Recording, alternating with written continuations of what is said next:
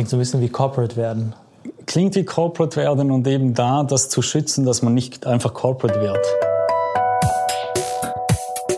Heute begrüße ich Raimundo Sierra, Co-Founder und Co-CEO von Wirtamit in Zürich. Lieber Raimundo, willkommen beim Menno Podcast. Herzlichen Dank, freue mich, dass du da bist. Du hast an der ETH, der Eidgenössischen Technischen Hochschule in Zürich, Elektroingenieurwesen studiert. Ähm, auf dem spannenden Feld äh, der medizinischen Bildanalyse promoviert. Du warst dann in den USA an der Harvard Medical School und hast dort, wenn ich mich recht erinnere, afghanisches Essen zu schätzen gelernt. Mhm. Ähm, wie einige meiner Gäste warst du auch beim McKinsey unterwegs, ähm, warst dort ungefähr viereinhalb Jahre lang, unter anderem als Associate Principal und Engagement Manager. Ähm, 2012 bist du zu Syngenta gewechselt, dort als Head Corporate Digi Digitization, ähm, einem Unternehmen Crop Science, also Entwicklung, Produktion, Forschung von landwirtschaftlichen Chemikalien. Und ähm, nach drei Jahren dort bist du 2014 zum äh, ja, bist CEO des heutigen Unternehmens Virtamed gewechselt und du bist heute Co-Founder, Co-CEO, lebst mit Frau und Kindern in St. Gallen. Ähm, mal so die erste Frage, Syngenta, ähm, war das dir zu corporate, zu konzernig, dass du dann zu Virtamed wechseln musstest? Also ich, ich glaube, das, das waren eher externe Faktoren. Also es war jetzt nicht so, dass ich gesagt habe, ja, das ist zu corporate, ich will jetzt was anderes machen. Ich hatte das Privileg, das Glück eigentlich bei Syngenta eben diesen Bereich Corporate Digitization aufzubauen, zu führen. Es fühlte sich auch so an wie ein Startup innerhalb von einem Großunternehmen. Ähm, da kamen dann zwei Faktoren zusammen. Auf der anderen einen Seite bei Syngenta wurde es immer schwieriger. Wir mussten wirklich einige Projekte abstellen. Die, die Strategie von Syngenta, wie weiter und so, stand dann eigentlich sehr in Frage. Viele wichtige Leute haben die Firma dann auch verlassen auf der einen Seite. Also es war wie, wir müssen jetzt einen Reset machen, neu starten. Auf der anderen Seite aber das eigene Unternehmen Virtamed mitgegründet. Und da stellte sich die Frage, ja, wie, wie gehen wir weiter? Jetzt sind wir bei 20, 30 Leute, wir wollen das weiter aufbauen. Das also und das war parallel. Und das war dann schon eigentlich so, naja, also eigentlich back to the roots da im, im eigenen Unternehmen das weiter aufzubauen versus einen Reset. Die zwei Faktoren haben eigentlich das schon zu einem No-Brainer gemacht, dass okay. ich gesagt habe, ich gehe mit Freude zum eigenen Unternehmen. Mal in a nutshell. Was ist Virtamate? Was macht Virtamate? Bei, bei Virtamate entwickeln wir und vertreiben Chirurgiesimulatoren. Das kann man sich ganz einfach vorstellen. Das sind eigentlich Flugsimulatoren für Ärzte. So, so wie ein äh, Pilot am Simulator lernt zu fliegen, wollen wir, dass Ärzte am Simulator lernen äh, zu operieren oder eigentlich medizinische Eingriffe durchzuführen. Ähm, das ist das, was wir produzieren. Aber ich glaube, über das hinweg geht es fast schon in die Richtung, was, kann man in der Ausbildung digitalisieren und diese Nutzen letztendlich von der Digitalisierung dann auch in diesem Bereich ähm, hervorbringen. Wir können natürlich durch die Simulation, durch die virtuelle Realität äh, neue Daten erfassen. Wir können den Leuten bei ihrem Lernprozess helfen. Wir können das Ganze quantifizieren, was bisher ja eigentlich nicht möglich war. Und immer ist es eben Flugsimulatoren für Ärzte und alle Möglichkeiten, die damit kommen. Wir werden uns ein bisschen mal näher mit Wirtamit beschäftigen. Wir werden schauen, wie ihr im Corona-Modus ähm, unterwegs wart. Wir werden ein bisschen darüber unterhalten, was es eigentlich bedeutet, ähm, zu skalieren, also von 10 auf 100 oder mehr Mitarbeiter zu wachsen. Wir werden ein bisschen vergleichen, ähm, wie die Standorte China und Schweiz zueinander sind, weil ihr habt, ihr habt auch noch ein Office in der Schweiz. Fangen wir mit Wirtamate mal an. Wie viele Mitarbeiter habt ihr momentan? Heute sind wir bei etwa 110 Mitarbeitern, verteilt über die Standorte Schlieren, äh, USA und China, wobei also fast 100 hier in Schlieren sind, etwa 10 USA und 5 China. Okay. Ähm, wie hoch ist euer Umsatz, den ihr mit diesen Flugsimulatoren für Ärzte mhm. macht? Also letztes Jahr haben wir mal die Marke 20 Millionen überschritten. Ähm, Corona, das, da kommen wir ja noch, macht das Ganze etwas unsicherer, sage ich mal, aber das ist so die Größenordnung, in der wir uns heute bewegen. Wer sind eure Kunden? Wir haben zwei Kundensegmente. Das eine sind eigentlich Spitäler und Trainings- oder Ausbildungsinstitutionen, die effektiv Ärzte ausbilden äh, angehende Ärzte ausbilden und auf der anderen Seite Medizinaltechnikfirmen, die ihre Produkte den Ärzten vorstellen. Und die setzen das in verschiedenen Weisen ein, sei das in Messen, oder eben vor Ort beim Arzt, um ihr Produkt, ihr Eingriff, wie man den mit ihrem Produkt durchführt, dem, dem Arzt näher zu bringen. Das sind zwei unterschiedliche Segmente. Beim zweiten ist das quasi so eine Art White-Label-Lösung, die ihr dem einfach bereitstellt. Wir haben da zwischen OEM-Lösungen bis hin zu wirklich Virtamed-Lösungen mit ihren Instrumenten okay. äh, ein, eine Kombination. Ja. Wie viele dieser Flugsimulatoren sind denn im Einsatz? Ungefähr 1000 von Virtamed ja. äh, weltweit. Äh, das, das wird sich eben aufteilen auf diese zwei Kundensegmente, Medizinaltechnikfirmen. Da der größte hat über 100 im Einsatz. Also da werden wirklich auch die, die Verkäufer mit einem Simulator ausgestattet, um jedes Mal dem Arzt äh, das zeigen zu können. Ähm, sie sind auch wirklich global verteilt, also von Nordamerika, Südamerika, Europa, Asien äh, haben wir überall Systeme sind auch sehr stark vom Export abhängig. Also Schweiz ist bei uns vielleicht ein, zwei Prozent vom Umsatz. Ähm, über 95 Prozent wird im Ausland gemacht. Wo am meisten? USA ist natürlich am stärksten, ist auch die größte äh, Wirtschaft im, im Medizinaltechnikbereich. Ähm, anschließend kommt äh, China ähm, als einzelnes Land, aber von der Marktgröße her USA und Europa sind die zwei größten. Wenn, wenn du sagst, ihr habt äh, 20 Millionen letztes Jahr, ungefähr 1000 von den Simulatoren sind unterwegs, kann man irgendwie sagen, wie viel bringt ein solches Gerät, ein solcher Simulator? Wie, wie viel Umsatz bringt das euch? Also die Kosten für die Simulatoren sind in der Größenordnung 100.000 Franken. Ähm, das System ist sehr modular, das kann man dann konfigurieren, da kann man dann über verschiedene Disziplinen hinweg äh, die Module ergänzen. Das heißt, ein, ein günstiges System wird billiger möglich sein. Äh, die teuersten Systeme, wenn jemand alle Module über Gynäkologie, Urologie, Orthopädie, Laparoskopie haben möchte, dann, dann reden wir schon ein paar hunderttausend Franken, die, die da investiert werden können. Dafür eben auch die verschiedenen Disziplinen trainiert werden können. Verkauft ihr die Simulatoren oder vermietet ihr sie oder werden die geleast oder wie läuft das? Da gibt es alle Möglichkeiten, das hängt vom Kunde ab. Ähm, Was wird wobei, am gewählt? Das, das normalerweise ist es der Kauf.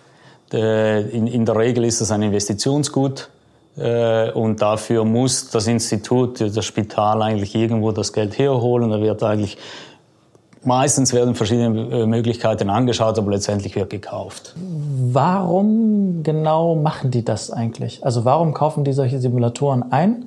Ähm, insbesondere in der Ausbildung, weil ich hatte eigentlich immer so im Kopf, also zumindest kann ich das aus irgendwelchen Serien oder Filmen, da gibt es irgendwie diese die Leichenhalle und dann sitzen da die Medizinstudenten und eingehende Ärzte und jetzt sehr unschön formuliert schnibbeln irgendwie in den Leichen rum und probieren sich da aus. Mhm, mhm. ähm, warum quasi der Switch hierher?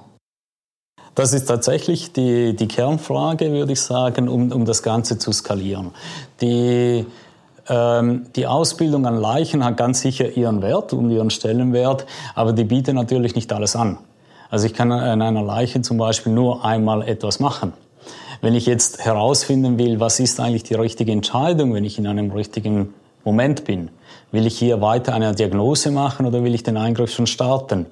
Die beiden Möglichkeiten kann ich nicht durchspielen an einer Leiche. Das muss ich schon einen anderen Weg finden. Das kann ich auch nicht am Patienten üben. Ich kann nicht konkret wirklich Fehler einführen, äh, die, die die Komplikationen hervorbringen würde, mit denen man auch umgehen muss. Ähm, ich kann keine, ich sage jetzt mal Goldstandard setzen und sagen, das ist der perfekte Weg. Als Fachgesellschaft glauben wir, ihr müsst die Diagnose so und so durchführen. Wie bringe ich das an einer Leiche bei? Da muss ich schon jemand haben, der daneben steht und mich ständig korrigiert. Ich kann das nicht repetieren. Und wir alle wissen ja eigentlich auch, Übung macht den Meister. Ähm, Leichen sind kostspielig, das, äh, gerade unter Corona wird es nochmal schwieriger, an diese heranzukommen. Und ich möchte ja eigentlich, dass die Leute möglichst viel diese Übungen durchführen können, äh, wo ein, Simulator extreme Kostenvorteile bringt. Also wir reden von einer hohen initialen Investition, aber wenn man das dann auch einsetzt und eben immer daran übt und sicherstellt auch, dass die Fertigkeiten sich weiterentwickeln, ähm, dann, dann hat man hier einen riesigen Kostenvorteil. Ähm, das Letzte vielleicht auch, es, es wird natürlich objektiv. Also was ich am Simulator gemacht habe, äh, das haben wir ja vorhin gesehen, als ich es da vorgeführt habe. Du kriegst eigentlich diese Metriken gespiegelt, was du hier gemacht hast, wie lange das ging, wie viel du deine Instrumente bewegt hast, welche Fehler, ob sie leichte Fehler oder fatale Fehler waren. All das ist dokumentiert, rapportiert und damit wird eigentlich auch die ganze Ausbildung viel, viel objektiver als wenn man das jetzt nur an Leichen macht, geschweige denn an Patienten. Bei Ärzten hat man irgendwie so ein bisschen das Gefühl, wie heißen die Götter in Weiß, dass da eigentlich äh, Fehler nicht möglich sind, weil es sind ja Götter oder Halbgötter in Weiß. Mhm. Machen die das dann trotzdem mit? Ist sicherlich eine Herausforderung. Ich will jetzt hier äh, äh nicht sagen, dass es schwarz oder weiß ist, weil äh, es gibt von allem. Ich denke, es hat ähm, ich will, ich will hier wirklich die positiven Beispiele hervorheben. Wir arbeiten mit der Deutschen Fachgesellschaft, der AGA. Wir arbeiten hier mit der Schweizer Fachgesellschaft. Es ist Teil der Facharztprüfung in der Orthopädie zum Beispiel jetzt eben eine Übung am Simulator zu machen. Ähm, man sieht auch die junge Generation, ähm, die, die ist sehr offen dafür. Da gibt es immer wieder Situationen, dass wir einen Simulator irgendeine Messe haben bei einer, bei einer Medizinaltechnikfirma und, und da gibt es Leute, die so interessiert sind, die wollen das üben. Die haben ja auch viel mehr ähm, von zu Hause aus sind eigentlich äh, daran gewöhnt, mit Elektronik, seien das Spiele, ähm, mit, mit Technologie umzugehen. Und da sehen wir eine sehr große Offenheit. Ähm, es gibt aber ganz klar diese Fälle, die du beschreibst. Äh, wir haben einen Modus, in dem wir die Metriken zum Beispiel verstecken, weil du hast die Problematik, gerade in asiatischen Kulturen, wo man das Gesicht auch nicht verlieren darf, äh, dass jetzt ein Chefarzt an den Simulator kommt irgendetwas macht, das offensichtlich nicht dem entspricht, was man machen sollte. Die Fehler passieren. Da ist der Simulator gnadenlos und führt einem das vor Auge. Äh, da müssen wir zum Teil die Metriken verstecken. Äh, passiert auch schnell, dass es heißt, ja, der Simulator ist nicht gut. Ähm, und da ist eben auch die Zusammenarbeit mit den Fachgesellschaften sehr wichtig, die sagen, nee, das ist das Richtige. Mit den jeweiligen nationalen Fachgesellschaften. Das ist, ja, das ist natürlich auch eine Thematik in der Medizin. Das ist extrem fragmentiert ob wir jetzt Orthopäde, Gynäkologen, die arbeiten nicht zusammen, das sind unterschiedliche Fachgesellschaften, macht ja auch Sinn von, von der Domäne her. Also das ist eigentlich nach Disziplinen fragmentiert und dann aber wieder nach Ländern. Also das heißt, da ist schon viel Arbeit notwendig, wobei wir natürlich jetzt nicht mit jedem Land, mit jeder Fachgesellschaft arbeiten müssen. Es, es reicht dann schon auch, wenn man selektiv eigentlich da zusammenarbeiten hat. Als Beispiel, wir arbeiten seit mehreren Jahren jetzt schon exklusiv mit der Arthroscopy Association of North America, die ANA, zusammen, um die Simulatoren weiterzuentwickeln, um standardisierte Protokolle in die Simulatoren einzubinden. Und das wird auch international sehr anerkannt äh, was das bedeutet, vor allem in Asien. Du hast jetzt ganz viele ähm, medizinische Felder benannt, wo die Simulatoren unterwegs sind. Welche sind das so und vielleicht in also ich habe Bio studiert, deswegen kann ich zumindest mit den Begriffen halbwegs anfangen, aber vielleicht die Worte wählen, die irgendwie, wenn man kein Medizin oder Biostudium hat, trotzdem versteht. Genau, gerne, ja, versuche das mal. ähm, ich kann es vielleicht auch etwas historisch machen. Als Firma haben wir in der Gynäkologie angefangen, eigentlich Eingriff in der Gebärmutter, weil das äh, das einfachste Organ ist. Unser Ziel war immer, die Simulation dahin zu kriegen, dass ein Experte sagt, ja, das ist wie echt. Wenn man zurückdenkt, 90er Jahre, die Idee von Chirurgie-Simulation ist alt. Äh, die kommt aus den 80er, 90er Jahren. Aber es war lange Zeit so, dass es sich anfühlte, ja, wie ein Computerspiel. Ich spiele Pac-Man, aber ich mache nicht den echten Eingriff. Deshalb haben wir letztendlich an der ETH damals dieses Forschungsprojekt gehabt, eben den ersten Simulator zu entwickeln, wo ein Arzt, ein Experte sagen wir, ja, das ist jetzt mal wie echt. Äh, da sind wir in der Gynäkologie eben in der Gebärmutteroperation gestartet. Das haben wir über die Jahre weiterentwickelt. Wir haben heute Eingriffe wie, wie Embryotransfer, also künstliche Befruchtung, Spiraleneinlage und so weiter. Also eigentlich ein relativ breites Spektrum an Eingriffen für, für Gynäkologie.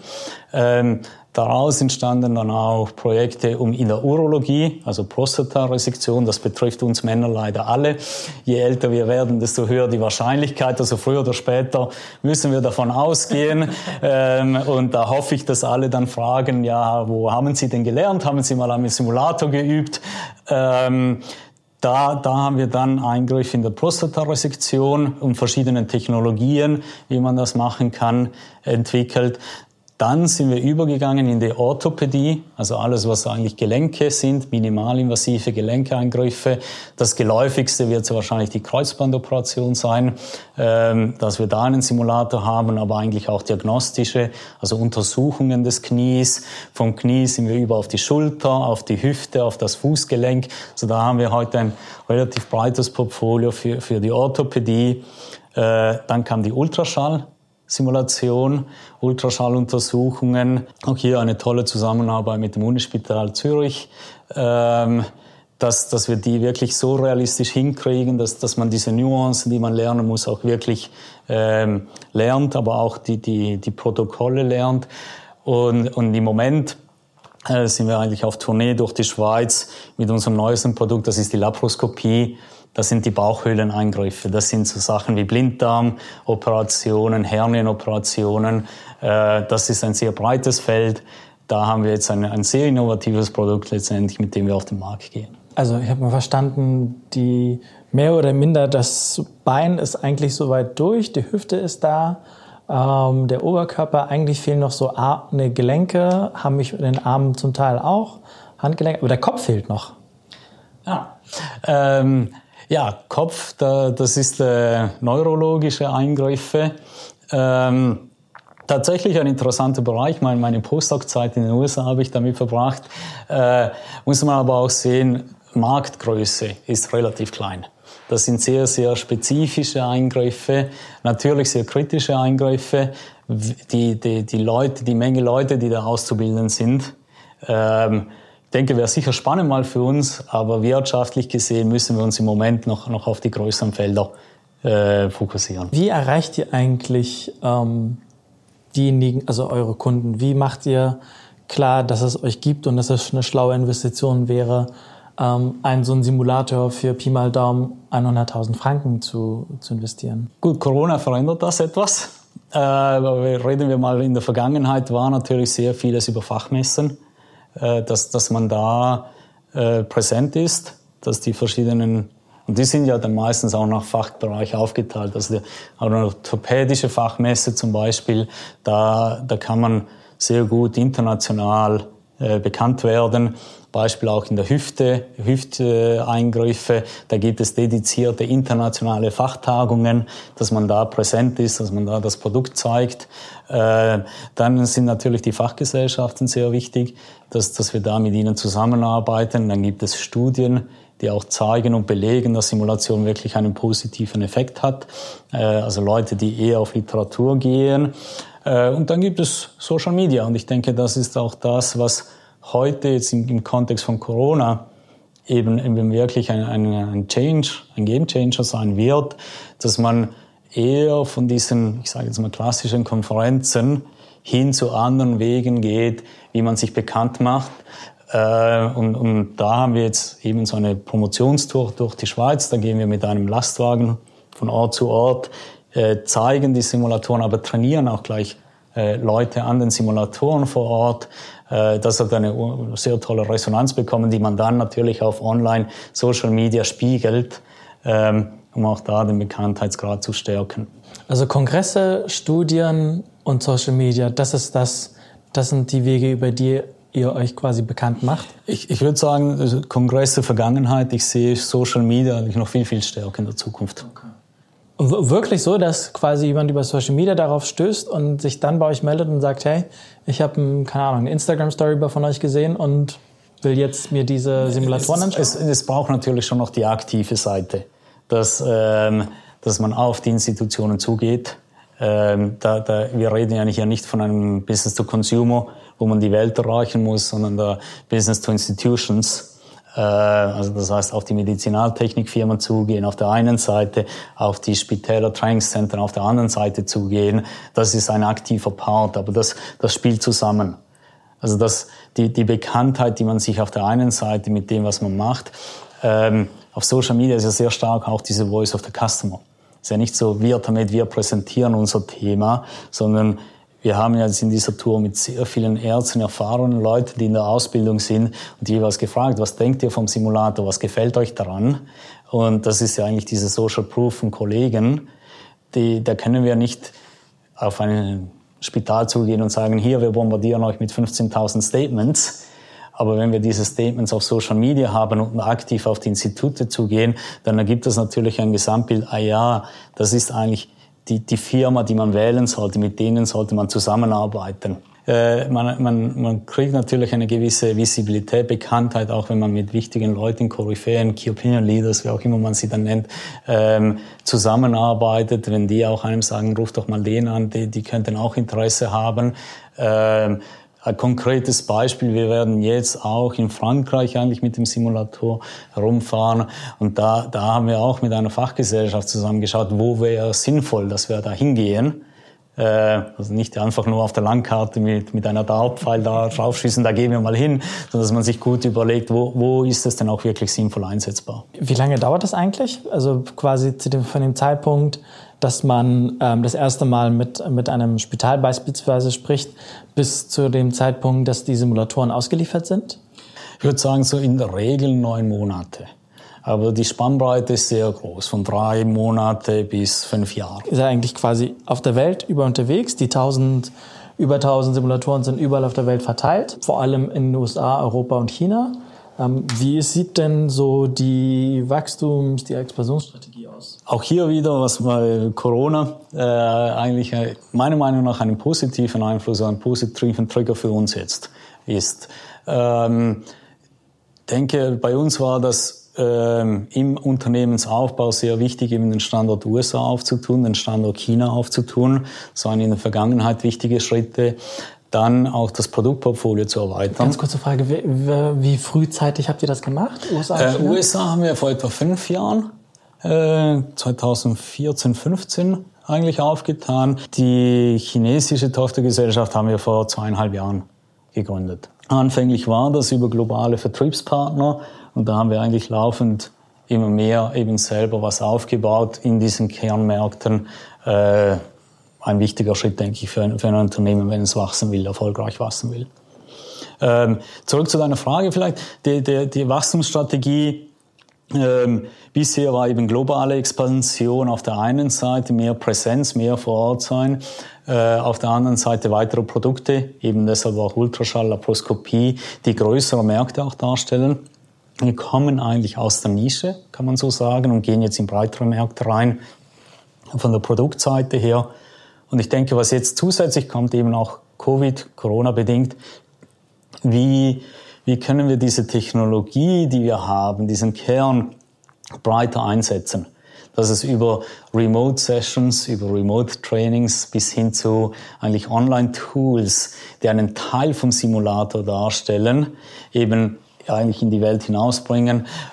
Das, das sind Sachen, die hätten wir ohne Corona so wahrscheinlich nicht gemacht die aber jetzt äh, extrem positive Resonanz finden, weil die Leute realisieren, naja, die Welt wird wohl etwas anders werden. Was ist denn New Normal?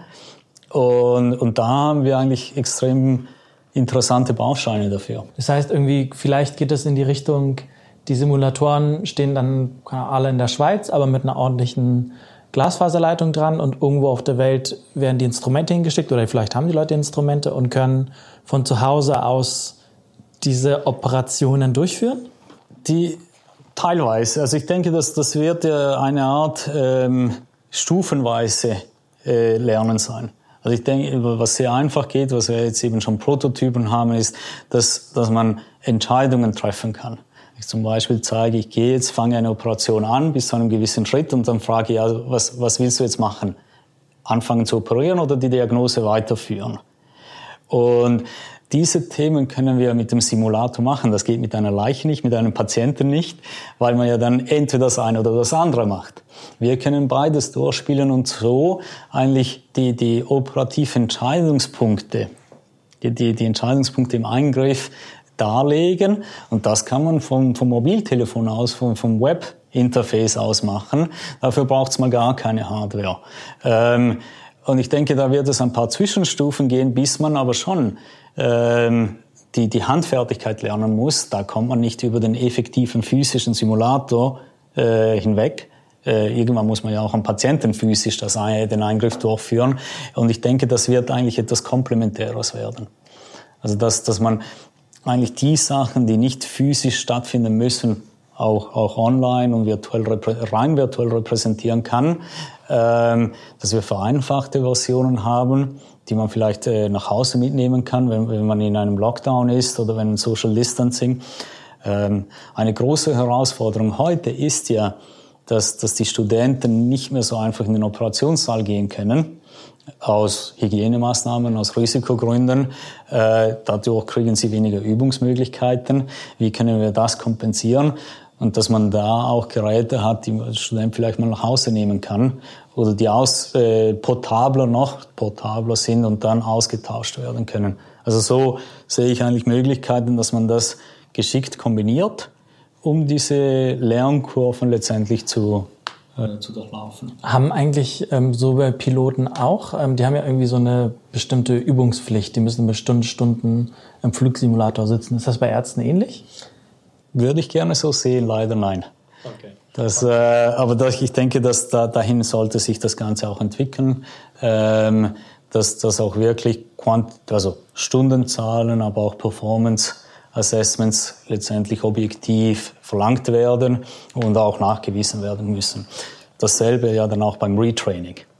Ein, ein Pilot muss alle Jahre äh, mal wieder an den Simulator rangehen, etwas provokativ frage ich immer wieder mal, wie würden Sie reagieren, wenn Sie ins Flugzeug steigen und der Pilot sagt, willkommen bei meinem ersten Flug. Ich mache das jetzt mal zum ersten Mal. Äh, keine Sorge, ich habe ja meinen Co-Piloten, der hat das schon ein paar Mal gemacht, aber lassen, vertrauen Sie mir. Ich denke, da würden viele von uns wieder aus dem Flugzeug steigen. Realität ist natürlich, dass, dass in der, auch, der Pilot muss zum ersten Mal fliegen, auch der Arzt muss zum ersten Mal operieren. Ich denke, wir sollten hier auch Gewissheit kriegen. Also ich fasse mal, mal in Kürze zusammen. Über 100 Mitarbeitende in der Schweiz, in den USA, in China. 20 Millionen Umsatz letztes Jahr. Ähm, von der Bereit, also Verkauf bis zu bestimmten Amo-Modellen der Simulatoren ähm, ist alles mit dabei. Über 1000 Simulatoren sind weltweit unterwegs. Der Vertrieb, das Marketing einerseits durch Direktansprache, andererseits durch Präsenz auf, auf Kongressen, Social Media ähm, aus deiner Perspektive dann nimmt gewaltig zu ähm, über die Bereitstellung oder Unterstützung ähm, von Forschungsarbeiten. Es dauert Pi mal Daumen neun Monate, also ein Sales Cycle dauert ungefähr neun Monate bei euch. Die, die Expansions-, die Wachstumsstrategie geht in die Richtung, ähm, das angedeutet hast, geht in die Richtung, wie kann ich das Lernen mit solchen Simulatoren, wie kriege ich das mehr und mehr stufenweise remote und online hin, ja. um da entsprechend auch ähm, weiter zu wachsen und skalieren. Das mal ja. soweit. Ich habe, ähm, du hast jetzt schon ein paar Mal erwähnt, dass Corona ähm, so ein bisschen bei euch eingeschlagen hat. Ähm, wie hat das denn bei euch eingeschlagen? Mhm. Also auf der einen Seite, da, da, da wir die Tochtergesellschaft in China haben, haben wir relativ früh mitgekriegt, Ende Januar, ah ja, da kommt was. Äh, da war natürlich unser Team in China sofort betroffen. Ähm, Wo in China seid ihr? In Shanghai. Und in dem Moment, wo der Lockdown in China kam, war aber das ganze Team zu Hause, weil ja chinesisches Neujahr war, also jeder war in einer anderen Provinz. Ähm, da, da, das war so das erste Mal. Ähm, dass es so schnell, so heftig dann bei uns eingeschlagen hat, hätte ich jetzt auch nicht erwartet, trotz, allen Vorzeichen, die wir da gesehen hatten. Ähm, und als, äh, also ganz einfach gesagt, sowohl Spitalmarkt auch als Medizinaltechnikmarkt im April war nichts los. Äh, nachvollziehbar im Sinne, dass natürlich alle Spitäler alle Ressourcen, finanziell, personell, für Covid einsetzen mussten. Dadurch wurden natürlich alle diese sogenannten Elective Surgery, also nicht ähm, muss operieren, sondern kann operieren, äh, verschoben wurden. Äh, und dadurch für die Medizinaltechnikfirmen, ich sage jetzt mal eine Orthopädiefirma, äh, oder, oder eine, Spiral, eine Firma, die Spirale verkauft, die, die haben dann kein Business. Also das heißt, April war wirklich tote Hose. Wir äh, sehen aber jetzt so langsam wieder ein, ein ein Recovery. Äh, insbesondere USA und China, die, die eigentlich schon sehr aktiv sind Geschäfts, äh, auf der Geschäftsseite. Ähm, ihr habt, also du hast dankenswerterweise mich jetzt gerade hier ein bisschen rumgeführt und ich konnte ein paar Sachen ausprobieren, unter anderem, wie es ist, an, an, an ein Knie zu operieren. Das ist ein sehr besonderes Erlebnis, mal so rumformuliert. ähm, ihr entwickelt die Hardware selber, ihr entwickelt die Software dafür alles selber. Wie macht man das eigentlich, wenn Lockdown ist? Das, äh, da will ich dem Team ein super Lob sprechen. Äh, das ging extrem einfach und reibungslos, erstaunlich auch für uns. Und zwar ist es jetzt nicht so, also auf der einen Seite war, nehmt den Computer, geht nach Hause. Ähm, das, das war der einfache Teil und ich denke heutzutage, wie viele andere Firmen auch, diese Tools wie Teams, online miteinander kommunizieren, das hat alles sehr, sehr reibungslos und einfach funktioniert. Was aber auch äh, toll war, ist, dass, dass viele dann eben Hardware-Komponente mit nach Hause genommen haben und dadurch eigentlich so ein Mini-Simulationssetting zu Hause bei sich hatten, äh, ein paar lustige Bilder dann in der Küche oder die Kinder, die dann auch mal da ausprobieren durften. Äh, und, und so haben wir eigentlich so Software als halt Hardware den Leuten mit nach Hause gegeben. Vom Setting her, Homeoffice war auch vorher schon bei uns eigentlich etwas ganz Normales. Also wenn man wollte und, und, und das mit dem Team arrangieren konnte, dann, äh, dann war das kein Thema, dann kann man von zu Hause aus arbeiten. Wo hat es gehapert?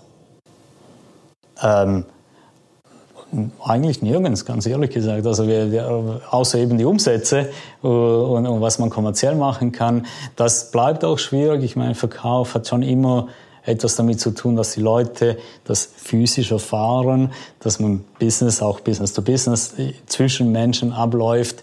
Ähm, und eben in Regionen, wo man nicht mehr hinkommt oder die in einem kompletten Lockdown sind, Spanien als Beispiel, also es wirklich äh, die Krise sehr stark da äh, vorhanden war, äh, da, da, das, ist halt, das ist das Schwierige. Aber jetzt zwischen im Büro arbeiten oder von zu Hause arbeiten, das ging wirklich reibungslos. Wie, wie, wie Vielleicht da ein schönes Beispiel auch, das hat sogar gewisse Vorteile hervorgebracht. Äh, in der Vergangenheit mussten wir, wenn wir mit Fachärzten zusammenarbeiten wollten und etwas anschauen, wie, wie entwickelt sich das, was muss man noch weiterentwickeln, äh, war eigentlich der Default und die Erwartung, man reist dahin, man trifft sich.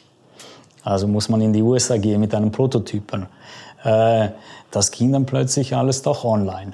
Und äh, die Gespräche, die, selbst die Aufmerksamkeit, die man kriegt, in einer Stunde von, von Fachärzten, von Experten, äh, war sehr erstaunlich und sehr positiv. Also beispielsweise, wenn man die Simulatoren jetzt vertreiben möchte, also es läuft denn jetzt über Online-Konferenzen, wo ich irgendwie, oder wo du einen Rechner hast laufen lassen und mit der Kamera auf Simulatoren hältst?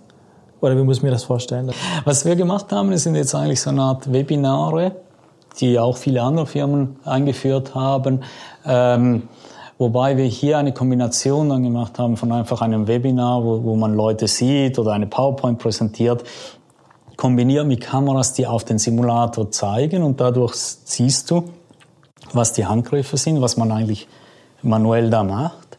Und gleichzeitig kann man auch das Bild, das die Simulation erzeugt, also diese virtuelle Welt, eben auch mit rein projizieren. Also das heißt, wenn man so ein Zoom-Meeting hat oder ein Teams-Meeting mit verschiedenen Bildschirmen, dann sieht man eigentlich gleichzeitig, eben, was werden da für Handgriffe gemacht. Man hat die Experten, äh, die das kommentieren. Man sieht, was in der Simulation läuft. Also man kann eigentlich diese verschiedenen Dimensionen sehr gut eben dann auch, auch, auch online abbilden. Das hat dazu geführt, wir hatten Situationen, da hat vielleicht ein, ein Facharzt irgendwo in Ägypten äh, referiert. Wir haben hier einen schlierenden Simulator bedient. Unsere Experten haben eigentlich den Eingriff durchgeführt, selber und mit Anleitung von diesem Experten und die, die Zuhörerschaft war global. The new normal. Ja. Es ist auch selbst dort in den Märkten, wo es physisch nicht mehr ging, lief das so ab über Webinare und ähnliche mhm. Modelle, wie mhm. du es gerade beschrieben mhm. hast. Im Homeoffice hat eigentlich wunderbar geklappt, weil ihr eigentlich scheinbar schon ähm, mit den Tools ähm, so ausgestattet wart, dass das dass der Switch so schon geklappt hat. Und die Mitarbeiter haben einfach die Simulatoren oder Teile davon einfach eingepackt ja. und das zu Hause weitergemacht und während des Lockdowns einfach weitergearbeitet.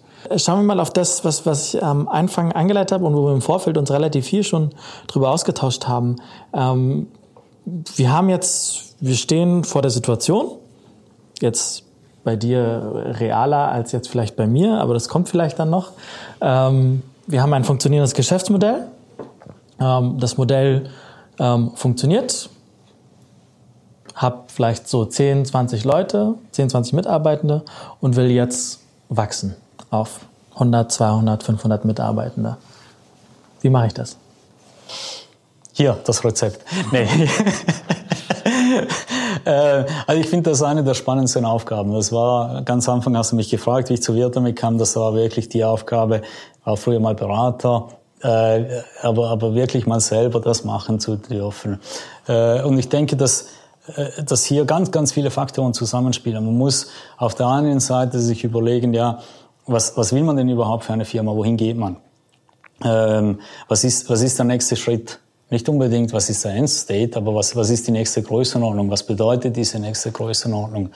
Die eben die Überlegung, wo will man hin und was ist letztendlich auch diese Essenz der Firma. Also für uns war das sehr wichtig zu definieren, was, was ist es, was wir wirklich machen. Wenn du, wenn du ein Startup bist, wenn du eine Gruppe von 20 Leuten bist, jeder hat so seine Erfahrungen, viel Wissen, man tauscht sich die ganze Zeit auf, aus. Aber was will man denn hier wirklich skalieren? Bei uns war das sehr wichtig zu verstehen, was ist, was bedeutet Entwicklung bei uns, was bedeutet Forschung und Entwicklung. Ähm, wie, wie bauen wir das auf? Was müssen wir hier skalieren? Was müssen wir im Sales skalieren? Was müssen wir in der Produktion skalieren? Und überhaupt mal ein Bild zu schaffen, was macht diese Firma wirklich? Was muss geliefert werden? Also wir haben das unser Target Operating Model damals genannt. Ähm, dann gibt es Aspekte wie Recruiting.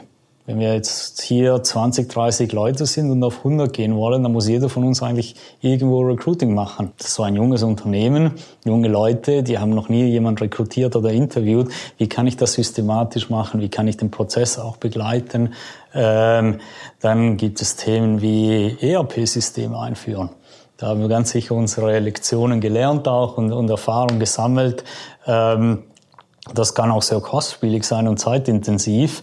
Das muss man ganz kurz einen Schritt zurück machen. Jetzt muss man ERP-Systeme erklären für Leute, die noch nie was mit SAP oder ähnlichem zu tun haben. Also irgendein ein, ein System, das eigentlich die Enterprise Resource Planning äh, ERP durchführt, also eben die, die ganzen Systeme, wo man die Aufträge erfasst, wo man die Produktion abwickelt, äh, Lagerbestände und so weiter.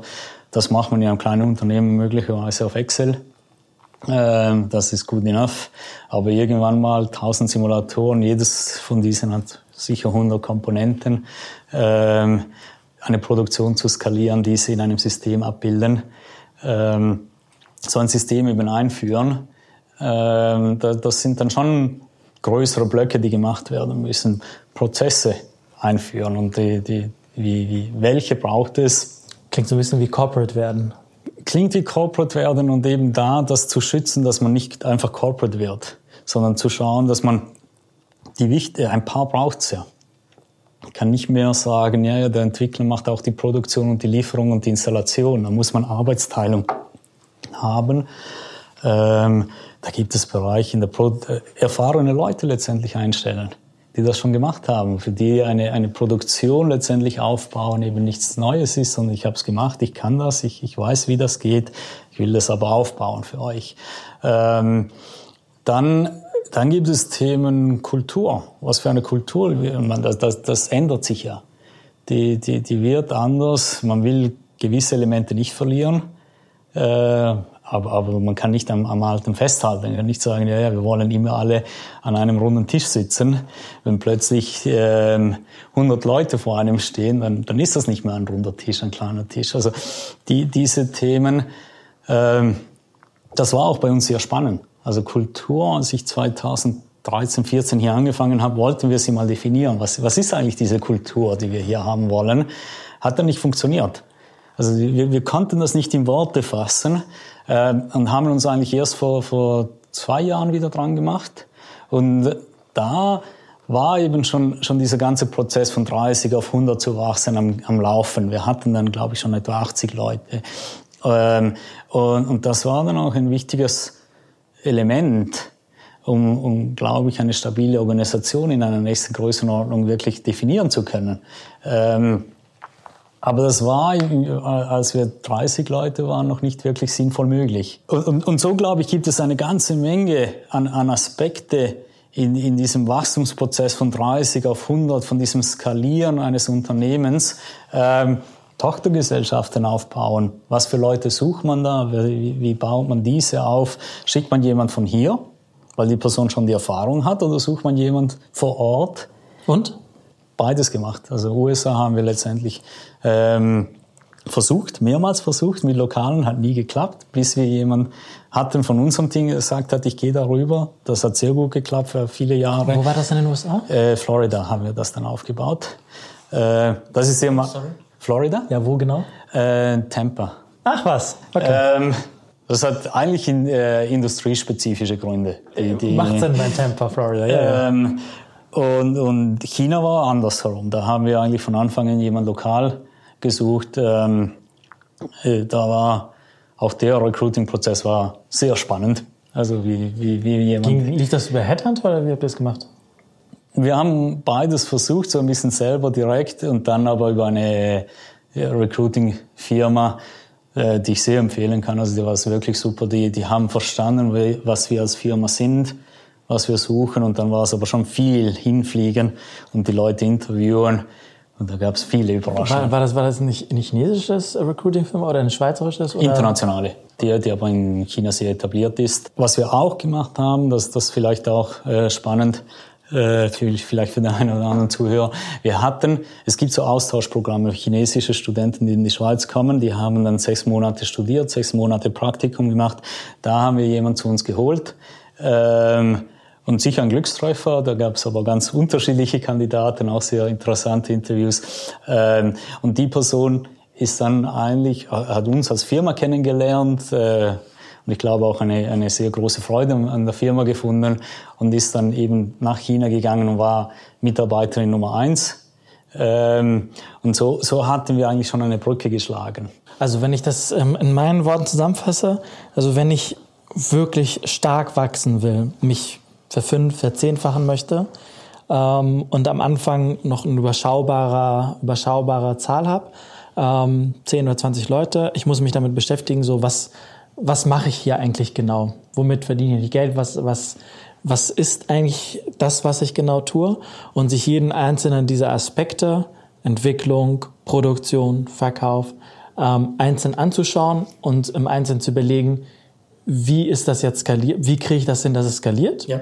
Wie kriege ich hin, dass das, was dann einzeln skaliert, auch zusammen halbwegs noch funktioniert? Ja. Mhm. Ähm, und dann entsprechend noch Leute zu holen, die das dann auch umsetzen und machen. Ja. Ich habe, wenn ich es richtig verstanden habe, hast du gesagt, wir haben ähm, auf Leute gesetzt, die das in irgendeiner Art und Weise schon mal gemacht haben und die zu uns geholt, damit die das dann auch wirklich umsetzen. Mhm. Du hast gerade so ein bisschen angedeutet, dass es mit der Kultur das war äh, etwas, womit ihr so ein bisschen gestruggelt seid. Ähm, also wie seid ihr denn mit dem Thema umgegangen? Also Unternehmenskultur. Irgendwie einfach dagelassen und gucken, wie sich das dann... Äh für eine ganze Weile ja. Also für eine ganze Weile war das eigentlich nicht etwas eben explizit formuliertes, in Worte gefasst. Du hast immer Kultur. Irgendwie in einer Form lebt man, arbeitet zusammen. Äh, Leute haben eigentlich ihre Vorstellung, was jetzt hier passt und... Äh, und so weiter. Aber das eben in Worte zu kristallisieren, was, was ist das? Ähm, und als, als Beispiel, wir haben heute Agility. Agilität. Das ist ja ein Schlagwort, das haben viele Unternehmen, aber wir wussten, haben sehr bewusst gesagt, ja, was bedeutet Agilität bei uns? Dieser Mix zwischen Flexibilität und Stabilität. Und wo müssen wir flexibel sein? Wo müssen wir letztendlich Stabilität bieten? Ähm, und, und was, was meinen wir damit im Guten und was meinen wir damit nicht? Und wie habt ihr das für euch aufgelöst? Ähm, als wir in diesem Wachstumsprozess waren, haben wir dann gemerkt, ja, eigentlich jetzt hat jeder von uns in der Geschäftsleitung wie selber genug Erfahrung gesammelt, was wir hier eigentlich machen, wie wir das aufbauen, was für Leute wir eigentlich anziehen wollen, welche weniger, wo hat es halt nicht geklappt, auch in diesem ganzen Recruiting-Prozess oder Wachstumsprozess und, und dann einfach mal wirklich auf Papier bringen. und dann ein paar Iterationen, um, um das zu vereinfachen, synthetisieren, dann auch mal einen Workshop mit einer breiteren Gruppe im Team machen. Was, ähm, was sind Aspekte, die, die wirklich, ähm, sagt man auf Deutsch, hit the mark oder resonate with you, also was, ähm, die, die, die wirklich den Kern treffen, was wir hier leben, die, die das repräsentieren, was wir wirklich wollen auch, was wir fördern wollen. Ähm, Jetzt, also, be beschreib mal, was, wie ist eure Kultur hier jetzt? Also eben ein, ein Wert davon ist diese Agilität, definiert als die richtige Kombination von Flexibilität und Stabilität in den verschiedenen Bereichen, auch etwas ausgeführt, äh, Customer Orientation. Ähm, auch hier wieder zu sagen, was, wer ist der Kunde? Ich bin immer wieder sehr strikt dagegen zu sagen, ja, es gibt interne Kunden. Also für die, die, die Forschung und Entwicklung ist irgendwie die Produktion oder das Produktmanagement der Kunde oder Sales der Kunde, gibt es bei uns nicht. Der Kunde ist der da draußen und das bedeutet... Sorry, dass ich lache, aber das ist halt so eigentlich so obvious, aber... Ja, da, also das so obvious wie es tönt, ist es eine konstante Arbeit gegen die Schwerkraft, dass man in dem verfällt. Es ist für uns wichtig, dass die Leute alle die Erfahrung sammeln, was ist eine Operation. Also ich sehe es liebend gerne, wenn unsere Entwickler im Operationssaal mal Erfahrung nicht operieren, sondern zuschauen, aber sehen, was, was letztendlich da abläuft, was die Schwierigkeiten sind, was kann in Realität wirklich passieren. Jetzt in dieser Tour durch die Schweiz sind unsere Entwickler mit dabei bei diesem Produktlaunch, um zu sehen, was sind denn die Probleme. Wir trainieren hier Leute, wo stehen die an, was für, äh, und so haben wir jetzt Gestern habe ich gehört, 200 Leute schon trainiert an diesem neuen Produkt, das aber auch sehr wertvolles Feedback bringt. Was muss man hier verbessern, dass es auch wirklich effektiv trainiert? Also Customer Orientation bis hin zum Endkunden und diesen nie vergessen ständig vor uns zu führen, was ist diese Realität da draußen und jeder in der Firma soll sich damit auseinandersetzen. Äh, Diversity and Inclusion, auch wieder ein Schlagwort, ja, das haben viele Firmen. Äh, ich denke, wir können stolz sein, wir haben glaube ich, 30 Nationen bei uns. Bei, äh, insgesamt im Team werden sie wahrscheinlich 50 Sprachen gesprochen. Äh, also da, da sind äh, für die Größenordnung von Mitarbeitern, die wir haben, eigentlich ein sehr diverses Team. Was, das, was spricht ihr eigentlich untereinander? Englisch? Englisch, ja. Bei uns ist Standardsprache überall Englisch. Ähm, wobei eben, also das, das ist das Oberflächliche von Diversity and Inclusion. Wichtig ist ja dann auch beim Arbeiten. Was äh, wie hole ich die verschiedenen Stimmen und Gedanken und Meinungen ein, wo ist, geht es darum, eben zu debattieren, diskutieren, diese Diversity zu leben, Inclusion, Leute auch mal die, die ruhigeren abzuholen und ihre Meinung abzuholen.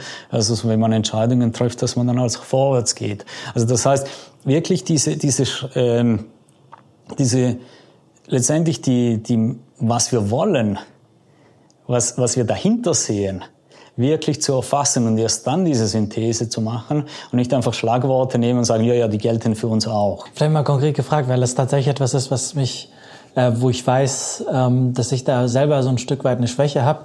Wie kriegt ihr es hin, die in so einer ähm, Diskussionsphase, die ähm, alle Beteiligten dazu zu bekommen, ähm, sich zu beteiligen, auszusprechen, was sie denken, was sie im Kopf rumschwirrt, Ideen einzubringen und vielleicht die, sagen wir mal, ähm, die vielleicht etwas äh, lauteren und meinungsstarken, ähm, die sofort wissen oder sofort zumindest das Gefühl haben, das könnte die, da lang könnte man gehen und die vielleicht ein bisschen ähm, nicht zum Schweigen zu bringen, aber vielleicht zurückhaltender zu machen. Also wenn es wenn's, wenn's das Zauberstäbchen gäbe, das das, das ausmacht, äh, dann, dann bitte wäre ich auch dabei, das zu kaufen.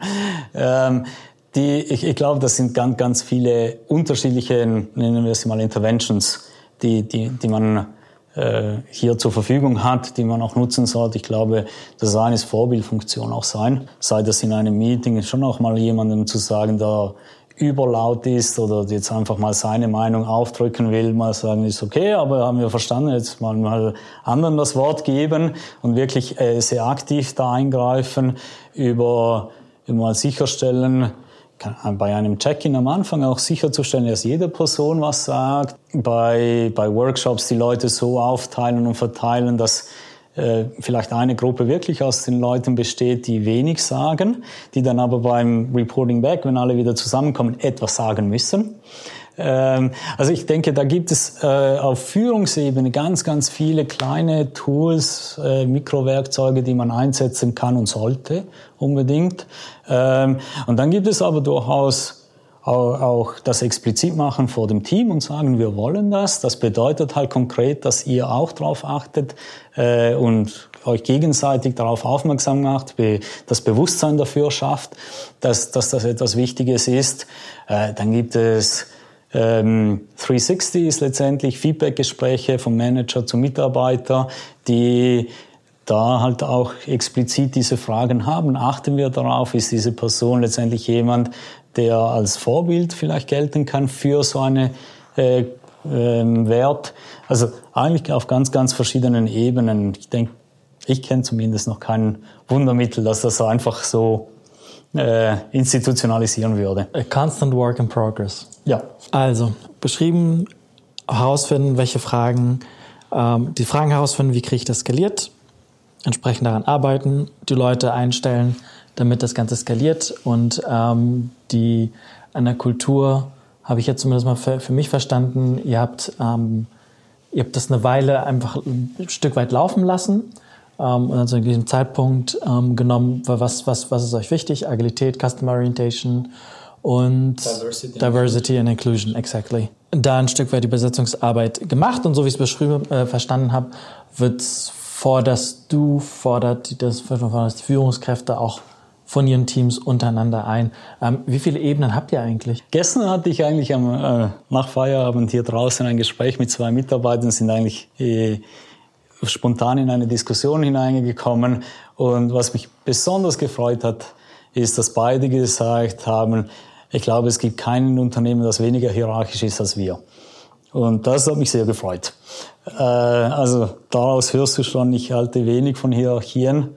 Ich denke, es braucht sie zu einem gewissen Grad für gewisse Aspekte, Line-Manager-Aufgabe, Lohndiskussionen und so weiter, brauchst du die, aber die sollen nicht dominant sein. Ähm, wie viele Stufen haben wir? Wahrscheinlich dort, wo es äh, Forschung und Entwicklung, wo es am größten ist, vielleicht vier Hierarchiestufen, aber ich kann es ja nicht einmal auswendig sagen. Äh, bin auch kein Fan von Organigrammen. Ich denke, die zementieren einfach nur Hierarchien und Silos. Dementsprechend, äh, wir reden eher von Teams als, als jetzt eben von diesen Hierarchien. Ich kenne ganz viele Menschen, die würden jetzt gewaltig irgendwie diskutieren und sagen, das funktioniert, so ein Laden kann nicht funktionieren aber ich äh, sehe und kenne das aber auch von eigenen Unternehmen, das funktioniert eigentlich verdammt gut. Wir haben im Vorgespräch ein bisschen über den Unterschied ähm, zwischen China und Europa und zwischen Europa ähm, und den USA, beziehungsweise in meinem Blick auf die Schweiz ähm, ein bisschen uns unterhalten, ausgetauscht. Du hattest schon erwähnt, ihr habt in Shanghai einen Standort. Ähm, und jetzt mit Blick vielleicht auf diese Medizinaltechnikbranche. Ähm, was sind da mit Blick auf China, ähm, was sind eigentlich also die größten Unterschiede zwischen Schweiz und China? Mhm. Also vielleicht vorweg, ich bin nicht ein Medizinaltechnik-Experte, also ich würde jetzt nicht äh, den Anspruch nehmen, ich könnte einer Smith Nephew oder einer Karl Storz sagen können, was, was sie hier für Unterschiede sehen, das wissen die besser.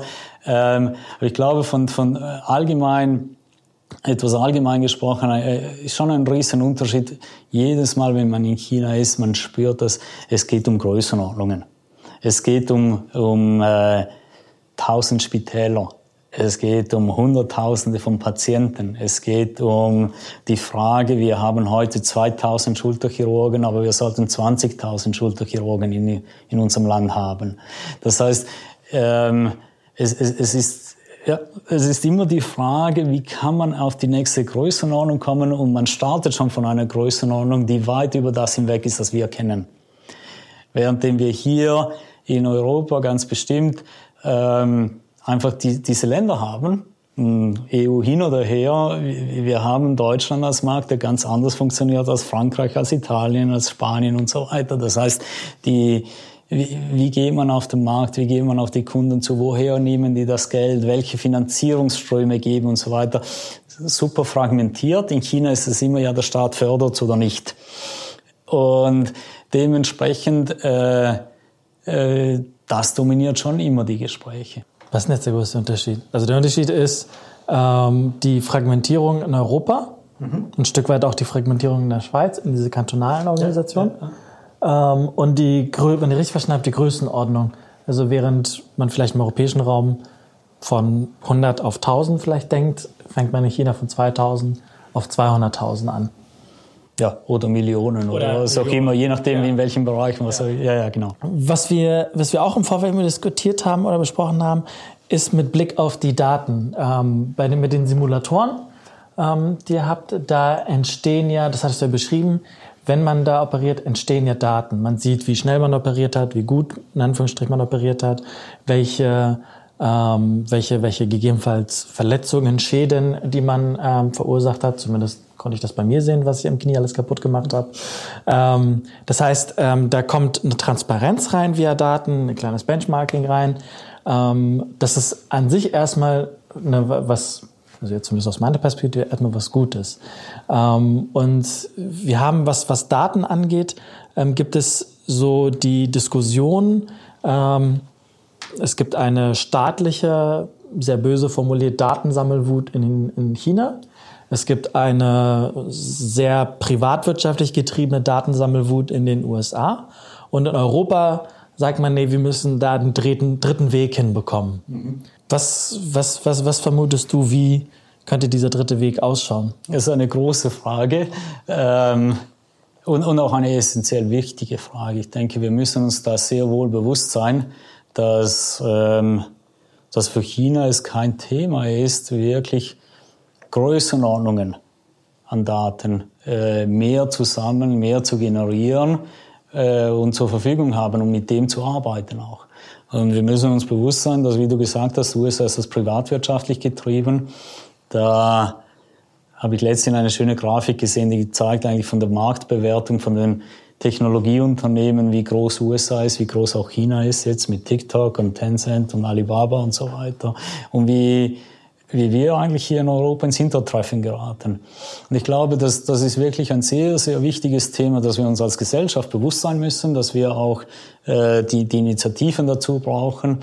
Ähm, du hast aber nach der Lösung gefragt. Ähm, die hätte ich auch gerne. Aber ich glaube, es gibt schon, schon Aspekte. Also wir haben hier äh, Stärken hier in Europa. Wir haben, äh, ich denke, wir sind sehr stolz auf unser Alma Mater, die ETH auch, äh, letztendlich Institutionen, die wirklich auf Weltklasse spielen, die die unglaubliches Know-how haben und weiterbringen. Und wenn wir hier zum Beispiel das Thema Qualität oder spezifische Unterstützung nehmen, ähm, wie gesagt, in China wird es darum gehen, ein Spital mit 100.000 äh, Operationen im Jahr äh, zu führen. Das sind die Größenordnungen, die Skalierung, die, die da wichtig sind. Wir wollen ja immer, dass der, das Individuum bestens behandelt wird. Wir haben schon einen hohen Lebensstandard. Wie können wir den noch weiterbringen? Wie können wir das weiter verbessern? Und da müssen wir aber auch offen sein. Das wird ja nicht funktionieren, wenn wir sagen, wir wollen gar keine Daten haben. Das heißt, da müssen wir uns als Gesellschaft durchaus bewusst sein, auch es braucht Daten. Ja, wir wollen sie schützen, wir wollen sie nicht missbrauchen, aber wir können uns dem nicht einfach per Definition und a priori verschließen.